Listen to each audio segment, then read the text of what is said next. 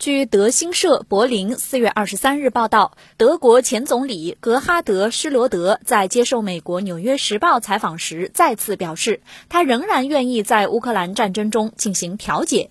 施罗德说：“我们现在要做的是尽快创造和平。”报道称，自俄罗斯在乌克兰采取特别军事行动以来，施罗德与俄罗斯总统普京的密切关系日益受到批评。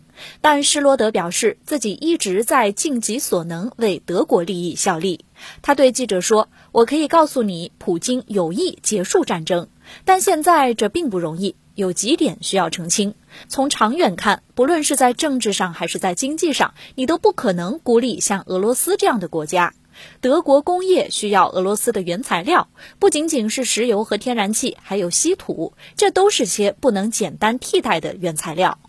另据德国民进网站报道，乌克兰总统泽连斯基四月二十三日在基辅说，希望美国敦促德国向乌克兰提供武器。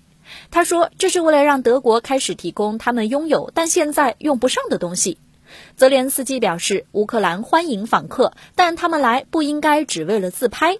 访客不能空手来，我们期待的不只是礼物或者随便几块小蛋糕，而是具体的东西和武器。